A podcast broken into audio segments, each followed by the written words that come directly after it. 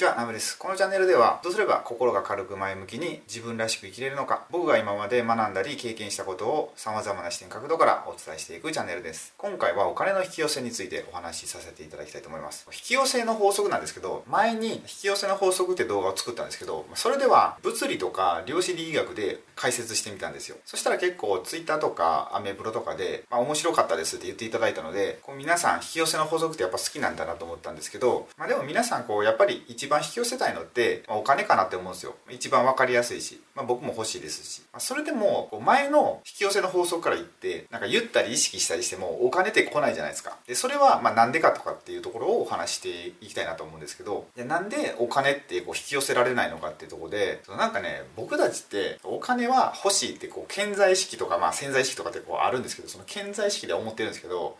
この見えない潜在意識みたいなところではお金って悪いものとかっていう風に思ってるんですよね。だからなんかね例えばすごいお金を得れるチャンスがパッて来たとしてもそれに飛び乗れないみたいななんかブレーキがかかるみたいなちょっと罪悪感というか。そういうのがあってこのお金持ちになれないみたいなのがあるんですよ。でそれなんでかっていうとこう例えばドラえもんあるじゃないですか。でドラえもんのスネ夫って金持ちキャラですよね。で金持ちキャラなんですけどなんかちょっと嫌なやつじゃないですか。なんかちょっとツンみたいな感じで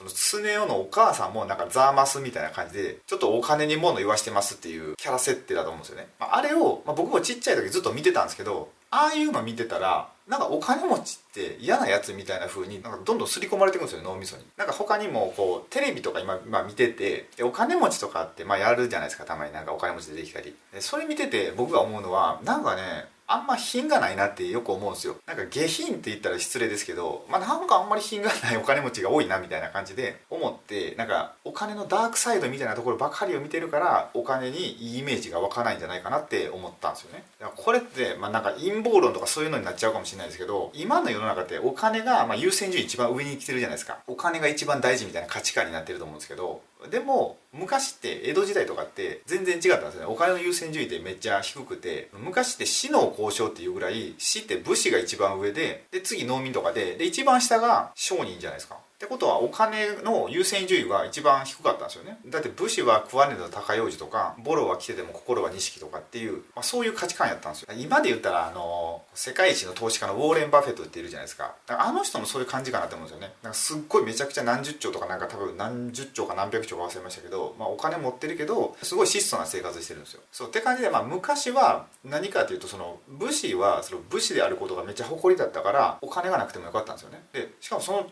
今でいうお給料ってその武士がですよ江戸時代武士って全然お金なかったんですよ。今でいうところの月給7万円ぐらい。めっちゃめっちゃ貧乏じゃないですか。だからなんかこう家で傘こう作ってるのとかあるじゃないですか。あんな生活してたんですよ。それでもこうなぜ武士はそんな生活ができたかというと武士っていうものに誇りを持ったからですよね。それが今では逆転してしまったと。で逆転してしまったのに一番一応上にお金が来てるのにお金に罪悪感みたいなものがあるからなんか今おかしいことになってるんですよね。でそれをどうするかっていうのでとりあえずまあお金を引き寄せるにはお金のことをまず知らないとダメかなって思うんですよね、まあ、何でもそうじゃないですか。こうなんか誰かと仲良くなろうと思ったらその人のことを知らないといけないし、まあ、そういう意味で、まあ、お金のことをちょっとお伝えしてみようかなと思います。でお金っていうのはまあ最近こう学んでてお金に対する捉え方ってまあ3つあるっていうお話聞いたんですよ。でまず1つ目が物々交換ですよね。まあこれ普通ですよね。僕が何か払ったら物とかサービスが返ってくるみたいな、まあ、それが1つ目でで2つ目が投票権としてのお金っていうので投票権っていうのは、まあ、例えば誰か応援したいこう企業さんとかにお金を使うと、まあ、ちょっと前でいうこう AKB とかそうやったと思うんですよね。なんか CD 買ったりなんかいろいろ買ってたじゃないですか。でその人を応援するみたいな感じで。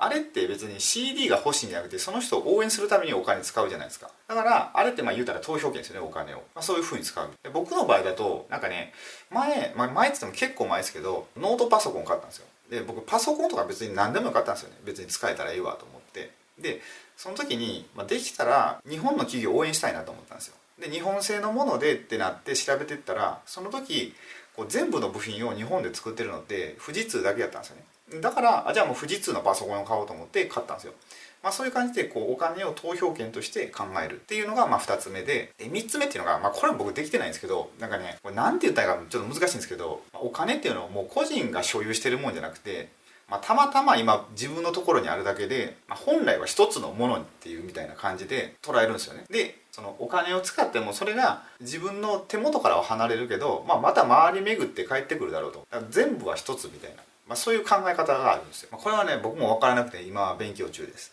でお金の捉え方はそんな感じでまあ3つあってであと、まあ、お金そのものなんですけどお金ってまず矛盾してるんですよね。なんか不自然なものなんですよ。だって自然界のものって絶対置いといたら腐ったり何か減ったりするじゃないですか。本当やったら。例えば食べ物とかポンって置いといたらずっとそのまんまっておかしいですよね。まあ某ハンバーガーショップのものは全然腐らないって有名ですけどまああれって言うたら不自然なものがいっぱい塗ってあるからああなってるだけで自然なものってどんどんこう腐ったりしていくじゃないですか。でお金もポンポンって置いといても腐ったりしないじゃないですか。むしろ銀行にちょっと預けといたらまあ、今金利めっちゃ下がってますけど0.0何パーとかですけど、まあ、でもちょっとずつなんか増えますよね。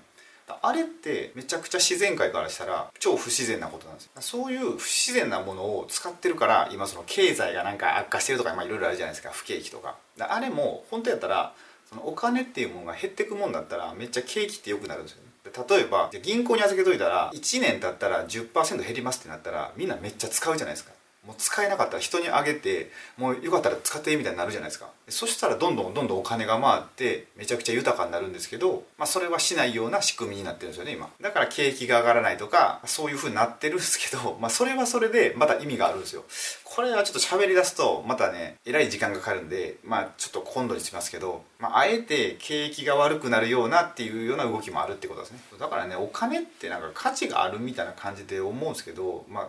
価値があるって勝手に決めただけなんですよね人間が。あれっていつ紙切れになってもおかしくないですよ。これもね僕前動画で撮ったと思うんですけど植松勉さんってあの下町ロケットってドラマあったじゃないですか。あれのモデルになった方がいらっしゃるんですけどあの方についてちょっと撮った動画があるんですけどそれの中で植松さんのおばあちゃんの話をしたんですよ。で植松さんのおばあちゃんって樺太に住んでたんですよ、まあ、戦前ぐらいの話なんですけど。でおばあちゃんってその時結構お金持ちだったらしいんですけどで突然ソ連軍が攻めてきたらしいんですよ樺太に。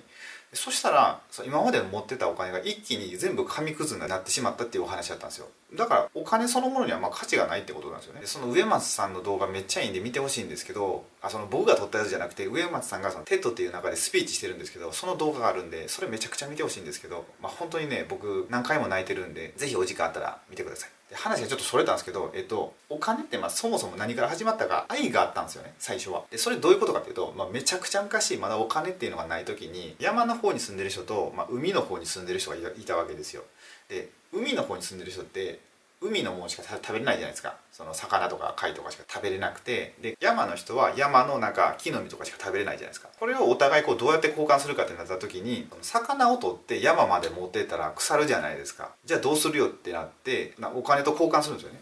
で価値を一回保存するんですよお金に。でそれを持って山の方行って山の木の実とかと交換する。初めはそれで愛とか何か思いがあってお金って生まれたんですよ。だから今僕らもその愛を持ったお金の使い方をしていったらいいんじゃないかって思うんですよね。お金を引き寄せるために。でそれはどうやってするかっていうと、まあ、僕よく言うんですけどその志を立てた生き方みたいなのをよく動画で言ってるんですけど、まあ、そういう生き方だと思うんですよ。で、まあ、どうなるかっていうとその志っていうのはその思いがあるじゃないですか。でその思いって思いなんですよ。でこの思いは重力を持つんですよね。で重力を持って人とかお金を集めてくるんですよ。例えばあのよく流行ってクラウドファンディングとかそうじゃないですか。なんかこういう商品作りたいんですけどっていう思いをその人が熱く語ってそれで賛同した人がいっぱいお金払ってくれるじゃないですか。ああいう感じで思いがあるところにお金が集まるみたいな。こんな感じでまあ何にお金を使うかによってお金は集まるかどうかが決まるみたいな。あと脳内のこのお金へのブロックが外れるみたいなのがあるんですよ。僕そうやったんですけどだって僕もともと自分のためとか家族のためだけに、まあ、お金稼ごうとかっていうふうに思ったんですけどそれだと結構すぐ限界が来るというかなんかモチベーションが続かないんですよ。で最近変わってきてこうなんか人のために役に立ちたいなってなってでこうやって YouTube とかで自分が学んだり経験したことを発信するようになったんですよ。そしたらこう脳内のなんかお金へのブロックっていうのが外れてたんですよね。で外れたことでなんかもっとお金稼ごうと思ったんですよ。だってもっとお金稼いだらいろいろこう学んだりしに行けるじゃないですか外に。でそれで学んだものをまた持って帰ってきてでそこで自分で咀嚼してこう情報を発信できるみたいな。だからなんか愛とか思いとかを持ったらそのブロックがなくなるんでなお金って引き寄せられるんじゃないかなって、まあ、今思ってるんですよ、まあ、今全然僕お金ないですけどこれからこう僕がお金を引き寄せれるかどうかっていうのを、まあ、動画でまた発信できたらなと思います。ということで、まあ、今回の動画のまとめとしてお金を引き寄せるにはまず僕たちがなんかブロックがかかってるってことですよ。僕もめっちゃなんか罪悪感あったんでそのお金に対して。だからまずそのお金へのなんか罪悪感みたいなのがあるっていうのに気づいてで、まあ、お金を稼ぐことは悪いことじゃないと。でその稼いだお金を何に使うかによってその引き寄せれるお金の額が変わっていくっていうことじゃないかと思います。ということで今回の動画はこれで終わりたいと思います。今回はお金の引き寄せについてお話しさせていただいたんですが、まあ、今後もまた別の動画ではこう皆さんの人生のお役に立てるような動画をアップしていくのでよろしければチャンネル登録をお願いいたします。もし今回の動画がお役に立てていただければグッドボタンをポチッとお願いしたいのとご意見ご感想がありましたらまたコメント欄へお願いいたします。それでは最後までご視聴いただきありがとうございました。